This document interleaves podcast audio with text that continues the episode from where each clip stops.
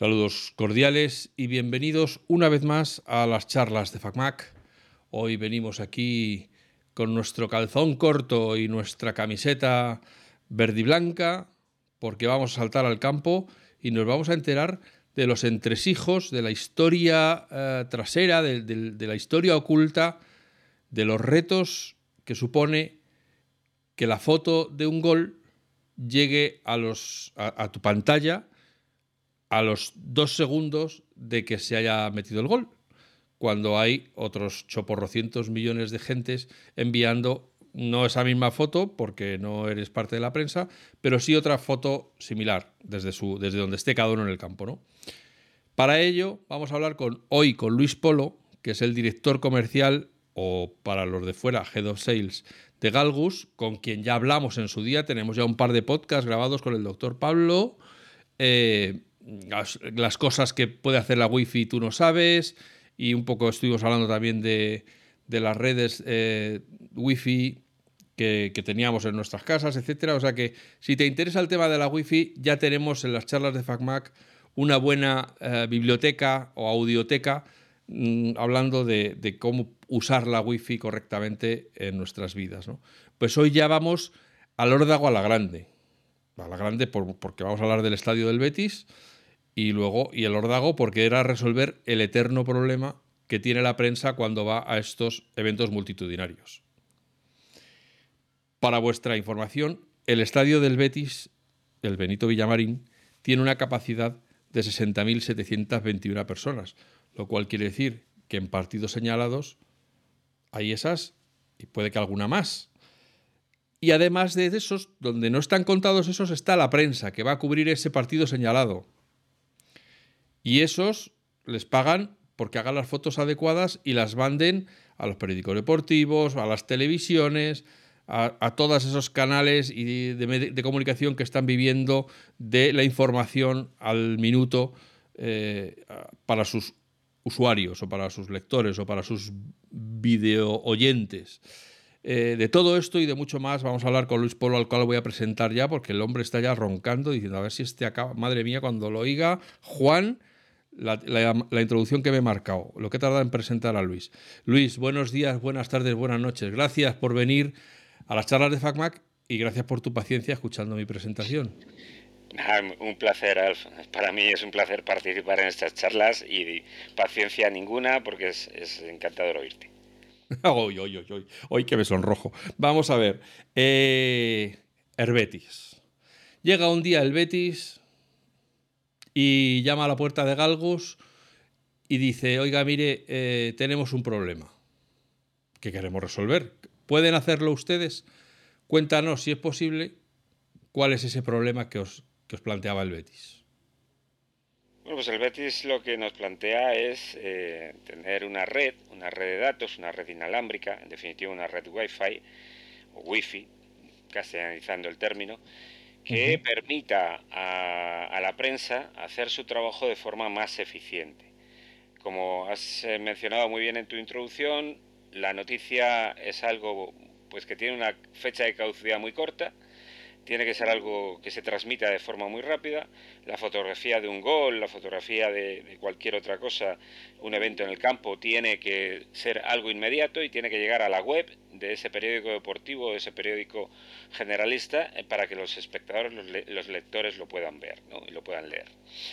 Esta fue, este fue el reto, cómo, cómo construir una red y ¿qué te encuentras en un campo de fútbol? Pues como decías antes, 60.000 personas aproximadamente muchos de ellos con uno o dos dispositivos wifi, porque hay quien lleva un teléfono, hay quien lleva dos, hay quien lleva hasta un smartphone, eh, perdón, hasta un, reloj, eh, smartwatch.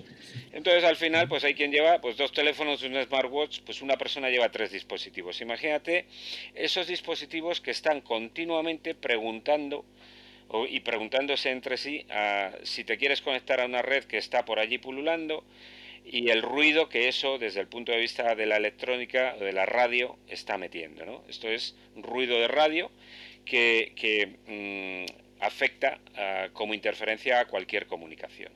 Bueno, pues eso es lo que nos encontramos, una relación que llamamos nosotros señal-ruido, eh, que teníamos que, que ah, obtener en, muy alta calidad, mucha señal y poco ruido, pero en un entorno muy hostil, un entorno en el que muchos dispositivos están radiando a frecuencias eh, exactamente iguales a las que trabajan los puntos de acceso Wi-Fi y que están, por lo tanto, originando ruido. Además de los puntos de acceso Wi-Fi, las, las, eh, eh, líneas LTE, es decir, la propia telefonía móvil, que también produce interferencias.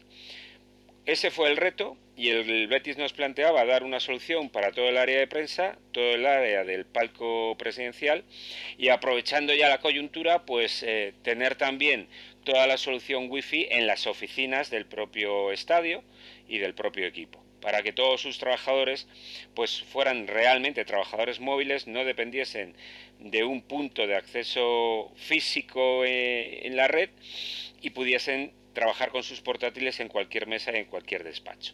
Por lo tanto, crear también una infraestructura de red Wi-Fi de muy buena calidad en la propia oficina del Betis. Y este era el, reto principal. que supongo que es el reto que tienen todos los estadios y, y bueno, es de esas cosas que uno hace, eh, que el Betis hace como servicio a los ni siquiera a los aficionados, que son los que están en el campo, sino a, los seguidores que no pueden estar en el campo, porque además muchas veces esa, eh, esa infraestructura va a facilitar que los goles que le meten al Betis se vean al minuto uno. O sea, que, casi eso sí que es altruista, ¿no? Gastarse dinero en eso para que los contrarios, los seguidores contrarios puedan eh, saber al minuto uno cómo ha sido el gol. Mm, estamos hablando, lógicamente, no solo de prensa gráfica, sino también de televisiones que ya emiten en unas calidades que ocupan bastante, que no son, que no son peliculitas de andar por casa.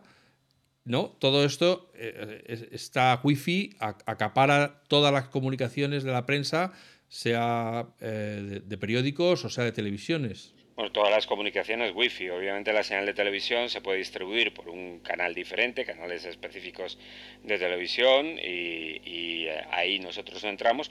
Pero sí, sí se pueden hacer incluso eh, subir vídeos en streaming o hacer eh, algún tipo de transmisión en streaming en tiempo real.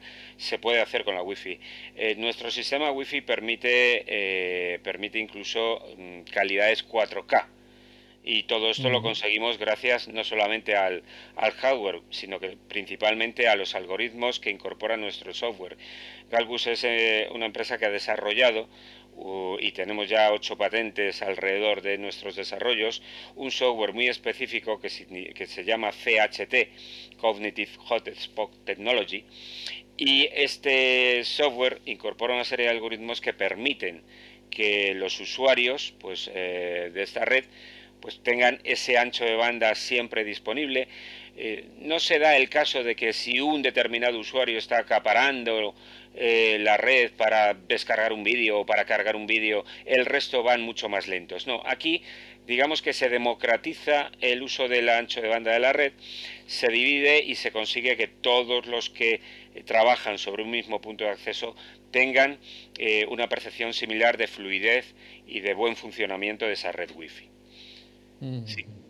Si quieres, un poco cómo, lo hacemos eh, a nivel. Sí, sí, claro, y me tienes que decir cuántos puntos de acceso hay instalados ahora mismo. Hay que decirle a la gente, porque el, que no entienda de fútbol, que entre los que escuchan, los que están escuchando este podcast, en vez de, en vez de ver fútbol, pues claro, no tienen por qué saber dónde se pone la prensa. Entonces, ah, yo no lo sabía. Yo pensaba que podían estar en cualquier punto del campo, pero aquí Luis me ha dado unas pequeñas eh, lecciones para que no meta mucho la pata y, la prensa está siempre o detrás de las porterías, que normalmente es el punto eh, donde se producen los momentos álgidos, o bien en la zona del palco, debajo del palco, la zona preferencial, que está situada en el centro del campo, digamos a la altura de, la, raya divisoria, ¿no? de la línea divisoria. Es lo correcto, ¿no? Claro, efectivamente. Tenemos a toda la prensa, digamos, gráfica, fotógrafos que se, sitúan en los goles, en lo que llamamos los goles, gol norte y gol sur, detrás de las porterías.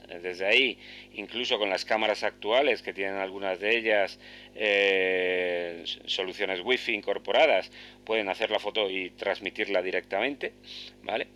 Y en la zona de preferencia, pues eh, o bien encima del palco o alrededor del palco presidencial, porque es la zona central del campo donde se tiene una mejor visión. ¿no?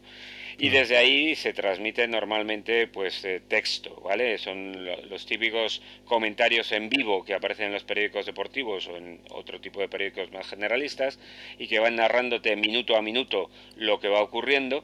Eso es texto escrito que se va transmitiendo eh, en ese momento, ¿no? Eh, nosotros hemos llegado a tener en el Estadio Benito Villamarín hasta 400 periodistas en una final de Copa. Y todos han funcionado perfectamente, tanto la parte de prensa gráfica como la parte de prensa escrita, pudiendo, como decía, pues en, nada, en segundos o en milisegundos, eh, transmitir la información en tiempo real a sus redacciones.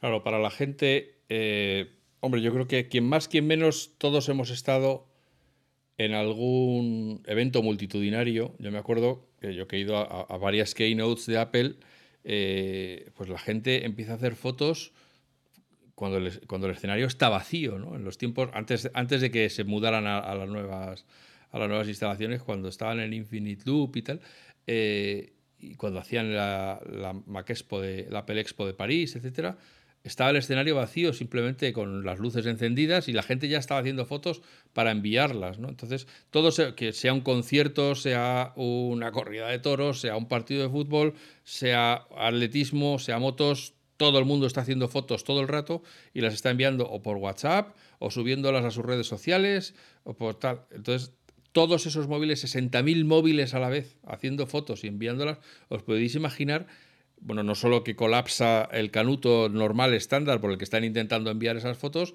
sino que forma como una especie de paraguas de pantalla que si los periodistas estuvieran intentando enviar por esa misma por ese mismo canal no saldrían las fotos ni, ni aunque las llevaran en persona.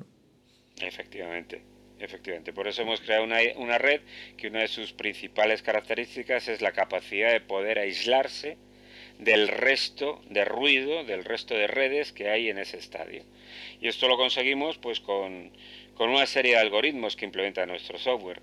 Primero de ellos es, por ejemplo, la, asignación automática de canales. Los propios APs se hablan entre sí y eh, buscan cuál es el mejor canal de transmisión. Sabéis que en las redes Wi-Fi pues hay hasta 11 o incluso 13 canales de transmisión. ¿no? Entonces, eh, vale, pues estos canales de transmisión se eh, adecuan de forma automática. Otro de los aspectos importantes es el balanceo de carga. Nuestros APs, si a un mismo AP se conectan muchos periodistas, pues para no saturar ese AP, ese AP habla con otros que tiene como vecinos y les transfiere al dispositivo que en ese momento está conectado a él. De forma que se reparten el trabajo, por decirlo en palabras vulgares. Eso se llama balanceo de carga y de esta forma hay menos número de usuarios en cada AP, no hay una concentración muy eh, elevada en uno solo y los demás están más vacíos, sino que se reparten el trabajo y se consigue, pues bueno, repartiendo el trabajo, una mayor eh, efectividad en la transmisión de la señal. ¿Qué más cosas se pueden decir de este tema? Pues eh, además del balanceo de carga y del ajuste automático de canales, también tenemos, del smart roaming, también tenemos el, control automático de potencia que permite que los APs que se encuentran suficientemente cercanos radien con la potencia justa para no interferirse entre ellos. De forma que consigamos bueno, pues menos interferencias entre los propios APs y por lo tanto una calidad de señal, un ancho banda disponible más limpio porque no hay que repetir más veces eh, los mensajes. Cuando se producen interferencias, en realidad lo que ocurre es que si un, mensaje no llega correcto, se tiene que repetir y volver a enviar. Y eso es lo que eh, hace que eh, tengamos que invertir más tiempo en enviar esa información. Bueno, pues para que eso no ocurra, para que no se interfieran los propios APs entre sí, se calcula, calculan automáticamente ellos mismos cómo tiene que ser su potencia de radiación y ajustarla para que no lleguen a, digamos, a chocar entre A colisionar eh, entre Para los que no estáis en la jerga como yo, porque yo ya soy, vamos, soy influencer de esto, cuando dice AP quiere decir access point, o sea, punto de acceso. No penséis que es ningún jugador ni es la estrategia del entrenador, no.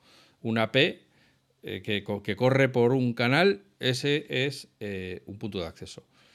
eh, te iba a preguntar, que no sé si hemos llegado a decirlo, cuántos puntos de acceso habéis instalado para aseguraros de que, de que todo, en, todo momento está, están cubiertas las necesidades. Pues entre oficinas, palco y digamos lo que es el campo en sí, el Gol Norte y Gol Sur, estamos sobre unos veintitantos puntos de acceso, 25, 26 puntos de acceso, no recuerdo ahora mismo. Fijaros, por, por, si acaso, porque estáis escuchando esto en modo pasivo y, y, ya está, y no estáis pensando, pero os hemos explicado que los, la prensa está a ambos lados de la portería porque el gol pues va la pelotita dentro de la red. Pero hete aquí que el jugador se va a celebrarlo a un córner. Así que todos los fotógrafos que están en el otro, en el otro poste, en el poste lejano al córner donde está celebrando el jugador, tienen que salir pitando hacia donde está celebrando para poder hacer la buena foto.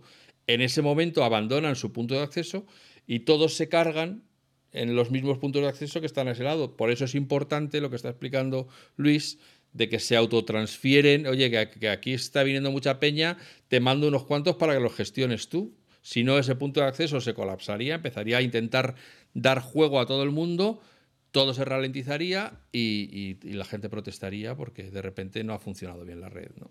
Efectivamente. Muy bien explicado.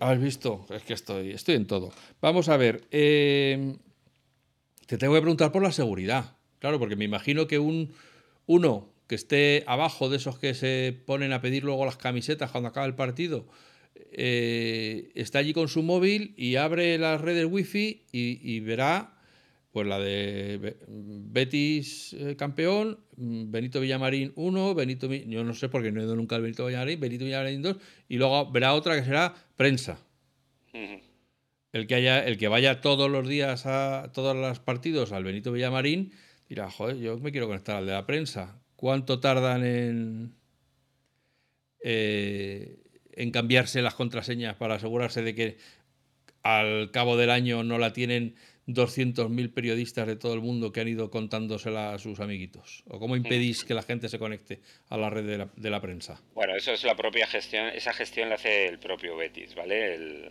CEO del Betis eh, puede gestionar tanto el SSID, es decir, el nombre de la red, que se puede ocultar, esa es la primera casuística, decir, oye, le puedo ocultar, eh, con lo cual no lo voy a ver, no voy a ver ese nombre de red. También puedo cambiar el nombre de red tantas veces como quiera. El tema de la contraseña lo podemos cambiar pues en cada partido, es, es un tema eh, que no, no, lo tenemos que hacer desde Galus, lo puede hacer directamente el, el, poseedor de la red, en este caso el Betis. Y luego lo que sí tenemos, y esto es importante remarcarlo, es un nivel de seguridad muy alto en ese mismo algoritmo, en ese mismo software del que he venido hablando anteriormente. Nosotros tenemos, aparte de las tradicionales WPA2 y WPA3 Enterprise, que son los sistemas de eh, seguridad, encriptación habituales en las redes Wi-Fi. Además de eso, tenemos una serie de sistemas en el que quizá el más importante desde mi punto de vista y por no extenderme en ir uno a uno explicándolos, os diría el RowHP. El RowHP es eh, un sistema en el que los propios puntos de acceso pueden detectar a un intruso en la red, un intruso que además quiera mm, formar parte de esa red y hacer eh, como de punto de acceso de esa red de forma, mm, de forma negligente o de forma, digamos, no correcta. ¿no? Entonces, nuestro sistema, nuestro software es capaz de detectar ese dispositivo y no solamente bloquearlo, sino expulsarlo de la red y no, no, permitir que se vuelva a conectar. Esto es importante porque un partido de fútbol dura 90 minutos y además el campo está abierto mucho, mucho antes. Bueno, o 120 y si juega el Madrid, puede que hasta 250, ya se sabe, que es hasta que marque el Madrid, ¿no? Hasta que gane. Hasta que, marca, hasta que gane. Hasta que gane. Pero es que tiene que ser así, o sea, eso no hay vuelta de hoja.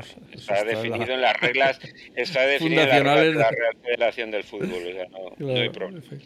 Eh, pero bueno, y, claro, tienes mucho tiempo para tienes mucho tiempo para presentarte allí con un dispositivo, sea un ordenador, una tablet o si eres más hábil con un móvil e intentar eh, pues penetrar en esa red para hacer cosas que no son del todo correctas, ¿no? que son, no son para nada correctas. Entonces nuestra red es capaz de detectar ese tipo de dispositivos, se llama RowHP, eh, que es un AP ficticio o un AP intruso, y eh, expulsarlo y impedir que se vuelva a conectar. claro, porque hemos, dicho que, que, vuestra wifi también alimenta las oficinas. Eso quiere decir que por ahí se puede entrar hasta la cocina de las cuentas del Betis. Espero que no, que el Betis tenga las cuentas a salvo. Te quiero decir, pero que, que sí, puedes llegar a, podrías llegar a la. Si, saltas la wifi, sí.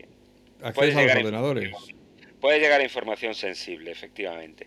Entonces, para evitar todo esto, pues evidentemente la seguridad es primordial, ¿no? y eso lo tenemos. La red de la oficina la están utilizando como, como red wifi principal. Es decir, no tienen una red cableada que utilizan, sino que utilizan la red wifi como... como Todos los ordenadores están conectados por wifi, no por Ethernet. Así, es. Ya. Fíjate.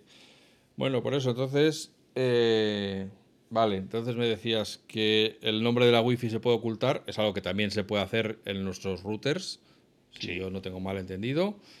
Por supuesto, todos podemos cambiar la contraseña de nuestro router si accedemos a la, a la página de configuración.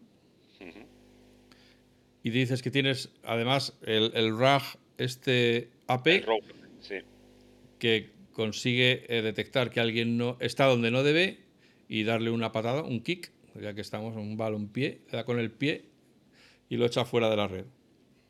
Así es. Vale, esta, eh, ¿cuándo hicisteis esta instalación? Pues finales de 2020, creo recordar, finales de 2020. ¿Y no hubo que volver eh, una vez que se instaló a decir, y aquí parece que está un poquito más flojo, reforzarme un poco los, los flancos? o, aquí me, parece que me falta no sé qué. ¿Qué, nivel de ¿Qué nivel de soporte le habéis tenido que dar al Betis una vez que hicisteis la instalación? No, bueno, a ver, eh, una vez que haces el, replanteo, tomas las medidas oportunas, eh, se hicieron varias medidas con campo vacío, con campo lleno, se tomaron datos en, digamos, en real, ¿eh? no, no, no un estudio teórico, sino que se, se tomaron datos cuando estaban las 50.000 o 60.000 personas dentro del campo con todos sus móviles generando ruido. una vez hecho esto, la instalación fue limpia digamos que a la primera funcionó. Y los ajustes vienen después eh, más en, temas de interior, temas de oficinas, porque se han querido ampliar áreas de cobertura, sala de prensa, además de las oficinas, o algunos puntos eh, que se hayan cambiado de tecnología, pues por el paso del tiempo, porque se ha entendido que por la afluencia de público, pues podría ser más conveniente tener un equipo de alta disponibilidad en vez de uno de media o cosas, cosas similares. Pero yo diría que el 95% de la red, tal como se planificó, es como está funcionando de hoy sin apenas cambios. Más allá de las actualizaciones pertinentes que todos los fabricantes hacemos para garantizar en todo momento el correcto funcionamiento y, los temas de seguridad, que también son importantes siempre. Eh, los hackers están ahí y van inventando cosas que siempre hay, que, que, hay que paliar. Eh, te tengo que preguntar por el futuro. Vale, el, el Herbeti y se supone que, que más, supongo que otros estadios tendrán instalaciones similares. Em, ¿qué, cuál es el reto que tiene ahora mismo Galgus para instalar en estas redes masivas? Eh, que, bueno, estamos hablando de un estadio de fútbol, pero me imagino que lo mismo puede ser en un centro comercial o puede ser en cualquier otro tipo de, en un museo este tipo de cosas, ¿no? Sí, ahora mismo eh, me, encanta la pregunta sobre los centros comerciales porque es uno de nuestros puntos fuertes, tanto centros comerciales como cadenas hoteleras y también en administraciones públicas y en, y en sobre todo ayuntamientos y comunidades autónomas. Mira, ahora mismo Galbus, eh, junto con los licitadores Telefónica y Vodafone, eh, está participando en el concurso más grande de Wi-Fi que ha habido en Europa, que es el concurso Wi-Fi para dotar de servicio Wi-Fi a la Junta de Andalucía en todos sus edificios públicos. Estamos hablando de casi 10.000 edificios públicos. Pero eso es que os, presentáis que os presentáis los tres juntos o que os presentáis los tres a pelear cada ya, uno. Ya está, ya está adjudicado un lote a Telefónica, otro lote a Vodafone y dentro de y con los dos adjudicatarios llevan tecnología de Galbus de puntos de acceso. Ajá, o sea que metéis la cuchara en los platos de todos. ahí ya tenemos también el concurso el concurso está ganado por Telefónica y por Vodafone en una UTE con Innovasur, en el caso de Vodafone, y eh, estas empresas han elegido eh, parte de la tecnología que van a implementar es tecnología Galbus. Y la han elegido porque además de las características de la red que hemos venido mencionando hasta ahora, tenemos otro aspecto que es totalmente diferencial, que está reconocido incluso por la consultora Gartner y que está patentado por Galbus, que es la capacidad de detectar dispositivos para el conteo de dichos dispositivos, traducido eso a eh, un número muy aproximado de personas. Quiero decir, somos capaces de estimar cuántas personas hay en un lugar concreto, cuánto tiempo permanecen e incluso podemos estimar cómo se mueven esas personas dentro de un recinto. Póngase, por ejemplo, un centro comercial. En un centro comercial podemos saber, o póngase, por ejemplo, una ciudad como Sevilla, en donde lo tenemos instalado en el barrio de Santa Cruz y podemos saber cuáles son los flujos turísticos dentro del barrio de Santa Cruz por dónde entran los turistas, cómo se desplazan, cuánto tiempo permanecen en una calle y de qué calle a qué calle van y cómo se mueven dentro de la ciudad. Esto es, eh, lo podemos hacer con, mm, eh, con los puntos de acceso Galbus y lo podemos hacer porque somos los únicos fabricantes capaces de detectar dispositivos que no están conectados a la red y además aleatorizan la MAC. Cuando un dispositivo se conecta a una red es muy fácil detectarlo. Cuando un dispositivo no cambia su dirección MAC, también es fácil detectarlo. Pero la dificultad estriba en poder detectar a un móvil o a una tableta o un ordenador que está cambiando su dirección MAC, es decir, está cambiando su nombre o su matrícula, por decirlo de alguna manera, y además no se ha conectado a la red. Bueno, pues somos capaces de detectarlos y gracias a eso, pues, obtenemos eh, precisiones del 95% eh, en, en, el cómputo de personas. Como ahora ya has, pasado una frontera, te tengo que preguntar, a ver, explícame eso de cambiar la dirección MAC o no conectarse a una Wi-Fi. O sea, quiere decir que va con su. va tirando de datos, es decir, no se conecta a la Wi-Fi del, del centro comercial o del edificio en el que está. Sí. ¿Y lo de cambiar la Mac cuándo, ocurre o cómo se hace? Habitualmente, tu teléfono ahora mismo, no sé si tendrás un, iPhone o un Android, pero tu teléfono ahora mismo está cambiando la dirección Mac, pues depende, cada medio minuto, cada minuto, cada 30, cada 40 segundos, está cambiando la dirección Mac. Y esto es un artificio que han montado los fabricantes de móviles precisamente para hacerlos indetectables, para que nadie pueda detectar esa, ese dispositivo. Y todos vosotros, todo, lo que hacéis, por supuesto, es anonimado. Exactamente, todo es anónimo, todo cumple ley de propiedad de datos, eh, está bajo el paraguas de la ley, no hay ningún problema porque es todo anónimo. Nosotros lo que hacemos es a esa dirección MAC, eh, mediante una serie de, de pruebas o de mensajes que se le envían al móvil y se obtiene una serie de respuestas, pues le hacemos lo que llamamos una fingerprint. Es decir, le hacemos una imagen de cómo es ese móvil. Si es de una marca, si es de otra, si tiene mucha batería, si tiene poca, si tiene muchas aplicaciones instaladas o pocas. En definitiva, le hacemos una fingerprint, una imagen, ¿no? Sin saber a quién pertenece, por supuesto. Ese es el dato que nunca vamos a, conocer. Pero ¿cómo vais a poder...? Cómo es que a mí, a mí es que ya me explota la cabeza. A ver, ¿cómo podéis saber vosotros la batería que tiene? Bueno, estoy diciendo que se hace una serie de pruebas, se hacen 250 pruebas. ¿eh? Entre ellas puede ser saber, eh, pues eso, la mm, marca de, y modelo del dispositivo y una serie de características físicas de su hardware. Y la batería que tiene, pues bueno, es un dato que pueden transmitir los móviles o, saber si tiene, si está radiando con mucha o poca potencia, en fin, por qué canales radia.